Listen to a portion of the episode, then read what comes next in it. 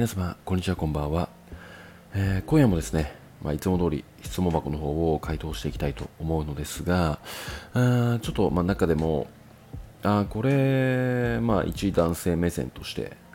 まあ、一男として回答していったら面白いんじゃないのかなっていうものが、まあ、送られてきまして、えーまあ、何かっていうと、まあ、ざっくり言うと、うんまあ、ユージさんから見てこういう男性がいいよというアドバイスが欲しいですっていうようなものなんですね。で、まあ、ちょっとこれを回答していこうかなって、えー思いました。えーなので早速、えー質問箱の、え方を読み上げていきたいと思います。私はいつもこの人をいい人だとか誠実な人だと思ってもそれが違ったりします。見る目がないのかもしれません。自分に自信がなくてメンタルが弱い方なのでそういう恋愛になってしまうのかもしれません。25歳になっていい大人なのでこれからはもう安定した恋愛がしたいです。不安になったりすることのない恋愛がしたいです。ユージさんから見て、こういう男性がいいよというアドバイスが欲しいです。というような、えー質問箱をいただきました。うーん、まあなんか正直、うんまあ、申し上げますと、まあなんかこれがあれば、うんこの男性は確実にいい男ですよとか、なんかそういったものってないと思うんですよね。やっぱ世の中には、うんやっぱりその深い関係性になっていくほど、うんボロが出ていくっていう男はまあたくさんいますので、まあ、初回からまあ付き合って数ヶ月まではうまい具合に見せない、えー男っていうものは結構いると思うんですよ。なのでここに関して、ま、100%これがあるから大丈夫ですよっていうつもりはないんですけどもまあなんかそのなんていうのかな、まあ、女性から見た男の地雷っていうものと男から見たら男の地雷ってうーん結構意見が分かれるというかあのちょっとあまりなんていうのかな普段考えないような視点というかうんあそういう見方もあるんだっていうものにうん気づけると思うんですよね。男から見た男の視点みたいなものって。であのあながち間違ってないなって思うのは、まあ、仮になんですけどもまあなんかその彼氏ができましたと。で彼氏の周りにいるうん女性の友達ではなくて男の友達からうん彼の印象を聞いた時にあいつだけはやめた方がいいよっていうことってうんあると思うんですよ。あのまあよくあるわけではないんですけども、まあ、このようなことってあると思うんですけどもこれってもう100%間違いないなって個人的には思っていて。やっぱり同性にしか見せないような姿ってあると思うんですよ実際。なので今回はあちょっと男から見たあこの男はやめた方がいいよっていう地雷を、まあ、女性に向けて発信していったら面白いんじゃないのかなって思って。まあでもこれはちょっとね結構絞り出したら多かったんですけどまあなんかね、まあ、男女あんま関係ないのかなってちょっと思ったりなんかもするんですがうんまあなんかそのまあ仮に、まあ、僕がまあ女性の友達からうんなんかその男の地雷ポイントを教えてって言われた時にまあこういうことを言うんじゃないのかなっていうものをまあちょっとメモで書いたものがあるので、うんそれを今回、えー順番にお話ししていきたいと思っております。はい。うんで、なんかその、こういう男性がいいよというアドバイスが欲しいですって書かれてるんですが、なんかこういう男性がいいよではなくて、まあ、逆に、こういうものがあったら気をつけた方がいいよっていうアドバイスになります。うんまあ、これを、うんまあ、このようにちょっと考えて聞いていただければと思いますね。えーまず最初なんですが、まあ、先ほどお伝えしましたが、まず1つ目、えー周りの評判が悪いってことですよね。まあ、やっぱりその職場だとか、まあ、知人、友人で、特に同性ですね。うん、なんかこの異性ってなると、やっぱりあの異性にしか見せないような態度って結構あると思うんで、ここはあの同性ですかね。でやっぱその周りの評判が悪いっていうのはもう確実なんですよね。それはもうあの普段からの、まあ、行いといいますかもうにじみ出ているものもう隠しきれないものではあるので。まあであとうんまあなんかそのたまにあるんですけども職場の評判はものすごいいいけども友人からの評判が最悪っていうものが、まあ、あるんですが、まあ、職場はあえてその出世するためのメリットがあるからこそ自分をよく見せるっていうこともあるので、まあ、職場っていうよりは、まあ、友人とかねなんか損得感情があんまりないような関係性からのうーん評価を聞いた方がいいんじゃないのかなって、えー、思っております。はい。え2つ目ですが、あまあ、これはもう男女関係なくなんですけども、謝れないですよね。謝罪ができない。まあ、なんか、あなんかあった時に、もう自分が正しいとか思っちゃってて、もう自分の非を認めない、断固として認めないとか、なんかそういう、うん、人と付き合うと結構厄介で、まあ、なかなか面ぶれしますよねっていう感じですね。えー、つ目ですが、まあ、これも結構メジャーなんですけども、えー、言葉だけで、まあ、行動が見えないっていう感じですかね。うんまあ、なんかそのまざっくり言いますと、まあ、例えば、今お互いいい年で、まあ、結婚前提として、まあ、お付き合いはしていると。なのに、まあ、彼の方から、まあ、だらだらだらだら行動が全く、えー、見えなくてですね、まあ、その結婚に対する、まあ、ことを、ま、伝えたとしても、ま、スルーしたりだとか、ねま、実はそんなに真面目に考えていなかったとか、まあ、そういうやっぱ男性と付き合いしていくと、まあ、だらだらとね時間だけが無駄になっていって引きずられていくだけなので、まあ、注意した方がいいんじゃないのかなっていうものがあります、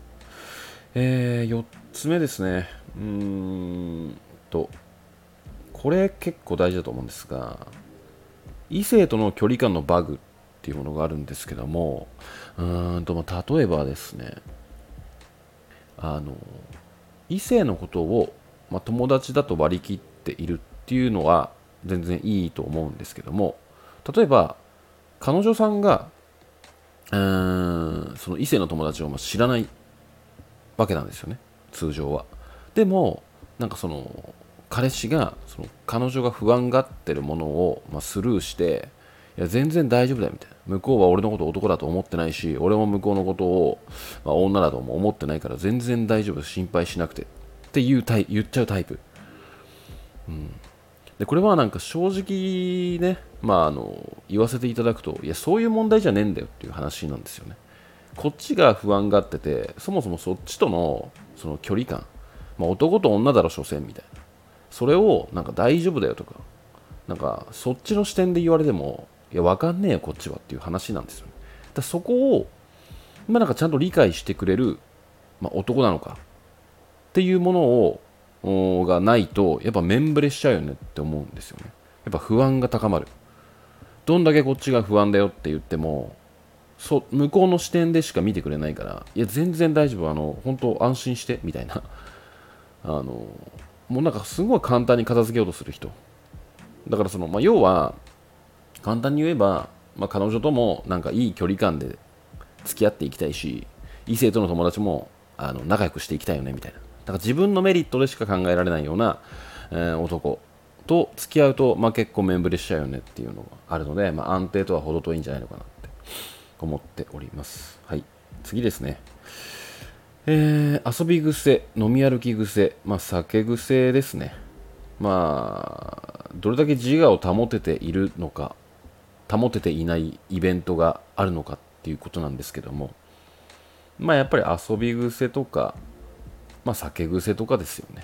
まあ、そうやって本人は気をつけていたとしても、まあ、自我がぶっ飛んで、まあ、何するか分かんないような状況が頻繁にある男性とやっぱ付き合ってしまうとやっぱ不安ですよね正直。でまあこれを指摘してやめてくれる彼女の不安を、うん、少しでも和らげるためにやめてくれるっていう、まあ、男性だったら全然いいと思うんですけどもまあほとんど飲み歩き癖とか酒癖とかある人ってなかなかやめられないと思うので、まあ、このような方々はまあ避けた方が安定した恋愛ができるんじゃないのかなって、え、思っております。はい。えー、でですね、次が、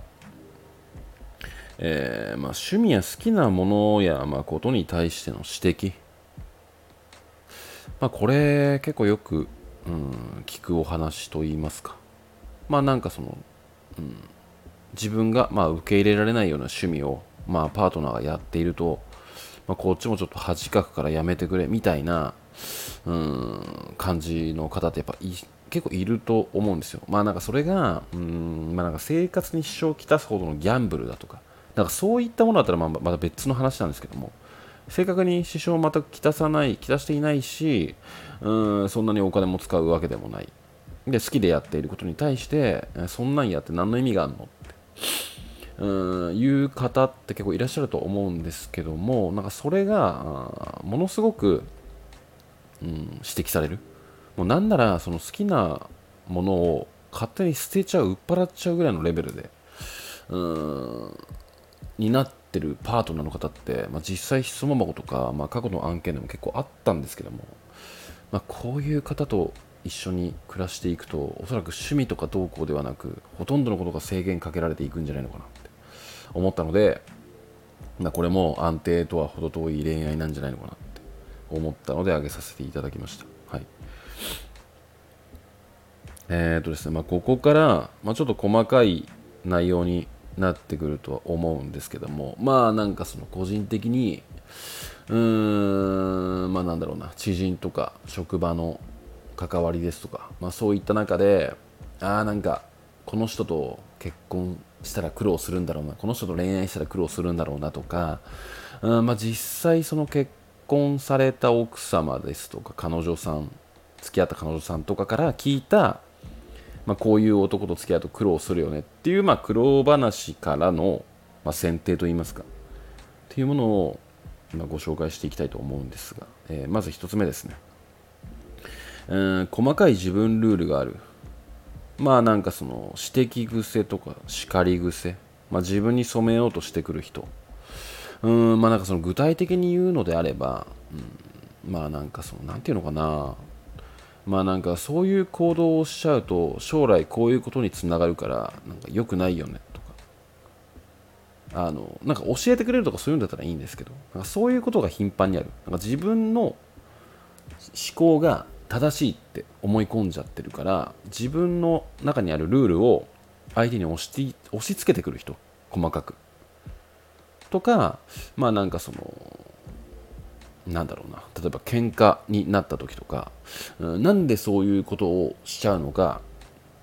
うんなんか教えてほしいみたいな。それは僕が知りたいしそれを教えてくれないとなんか僕もずっと不安だからあのそれを伝えてほしいみたいな感じで、まあ、リズメにちょっと近いんですけども。うんまあ、なんかちょっと攻めてくるような言い方をしてくる。でもそれって実は実際自分があのその不安から解消されたい。相手の思考を読み取っていい関係性を築こうっていうよりも自分がすっきりしたいからそれをただ聞き聞き出したいだけっていうことがあるんですけども、まあ、そういうような男性とやっぱ付き合ってしまうと、まあ、結構面倒くさいしあのなんていうのかな結構と喧嘩が多いんじゃないのかなと思って、うん、こっちが引いても向こうが、うん、ちゃんと綺麗に喧嘩を、うん、収めたいからここははっきりしようみたいな感じで。ちょっといい意味でなあなあな解決が、できないみたいな。なんか毎回毎回きっちりとした終わらせ方を求められるみたいな、うん、こういう男性結構いるんですよね。あの結構聞いた限りですと。で結構面倒くさくて毎回その喧嘩が増えて疲れて別れたっていう実際女性の方から聞いたこともあるのでまあ注意しましょうねっていう話ですが、えー、次ですね。うーん、まあ、次というか、まあ、あとあと2つしかないんですけどもえー、っとまあなんかその好きだから俺がこのような行動をしてしまうみたいなことを言い出す男、まあ、これってもらおうとか、まあ、DV をよくする男が結構言いがちなセリフなんですがなんか好きだから何をしてもいいよねみたいな。好きだからっていう言葉があれば、うん、相手は従ってくれるって思ってるんですよ。だからどう考えても飴とムチを使い分けてなんか従わせようとしてる感じが見え見えでまあなんか奴隷を欲しがるまあ悪趣味男みたいな感じですよね。でやっぱりそのちょっと気の弱い女性がこのような男にはまってしまうとこのなんかこんな行動を彼がしてしまうのは私がダメなんだみたいな感じでねちょっと洗脳っぽい感じで思っちゃってなかなか離れなくなってしまうっていうのが、まあ、結構あるとは思うんですけども、まあ、このような一言が見えたらあこいつやべえ男だなって思って、まあ、即離れた方がいいと思っております。はいえー、最後なんですが、えー、お前が間違ってる的な、まあ、自分は正しい思考だと思い込んでる男ですね。まあこれ結構質問箱に送られてくるお悩みの中に現れる男に非常に多いとは思うんですけどもなんかね断るごとにいやどう考えてもお前がおかしいよねって読み手としては思ってることでも向こうからしたらいやお前の方が間違ってるからみたいな。っていうふうにあのなんか多分ねこれ自分が間違ってるって多分思ってる知ってると思うんですよ。知ってるんだけどもこうやっていやお前が間違ってるよっていうことで、まあ、自分を勝者として持っていく。自分は正しいとして持っていくことによって相手を従わせる。っていう思考があるから言える言葉だと思うんですよ、うん、お前が間違ってるってなかなか言えないと思うんですよ、ね。うん、なんかその正解とか不正解とかって明確なものってないとは思うし。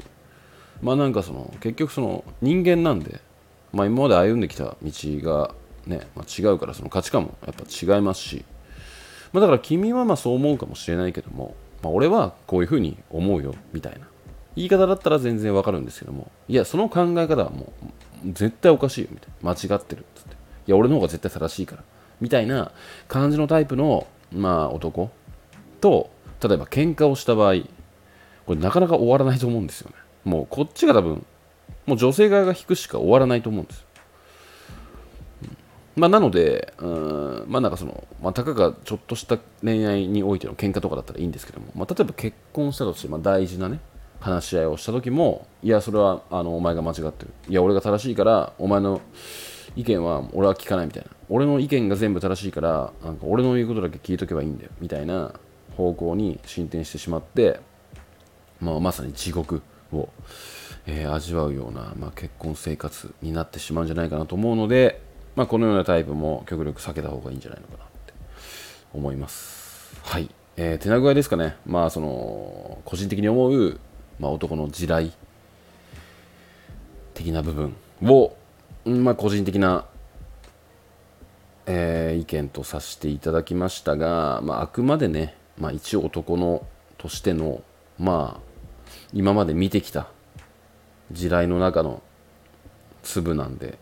まあねこれがあるから絶対的にやばいよとは思わないんですけども、まあ、結構要注意人物の要素なんじゃないのかなとは個人的に思っているので、まあ、ただやっぱり人間なんで完璧な男って、まあ、完璧な男というか、